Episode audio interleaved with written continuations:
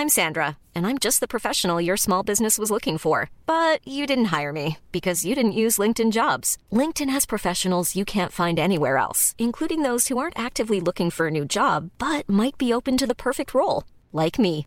In a given month, over 70% of LinkedIn users don't visit other leading job sites. So if you're not looking on LinkedIn, you'll miss out on great candidates like Sandra. Start hiring professionals like a professional. Post your free job on linkedin.com/people today. Eu sou Mário Persona e essas são as respostas que eu dei aos que me perguntaram sobre a Bíblia.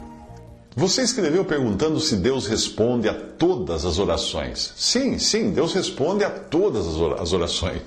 A questão é que, para, algumas, a resposta é sim, para outras, a resposta é não, e para outras, a resposta é espere. A oração é o canal de comunicação que nós temos com Deus, e ele está sempre aberto à nossa espera para nos comunicarmos com Deus. Nunca está a linha ocupada com Deus. Mas o segredo da oração está na nossa comunhão com Deus e no reconhecimento da nossa incapacidade de vivermos sozinhos. Nós temos que depender de Deus. E aí entra a oração, que é uma prova da nossa dependência de Deus. Se você ler João 14, 13, a princípio pode até pensar que um cristão pode pedir o carro do ano que Deus vai lhe dar, porque ele diz que tudo o que nós pedimos será dado. Mas não é bem assim é necessário você ler todo o capítulo 14 e também o capítulo 15. Aí você vai entender como é a eficácia da oração.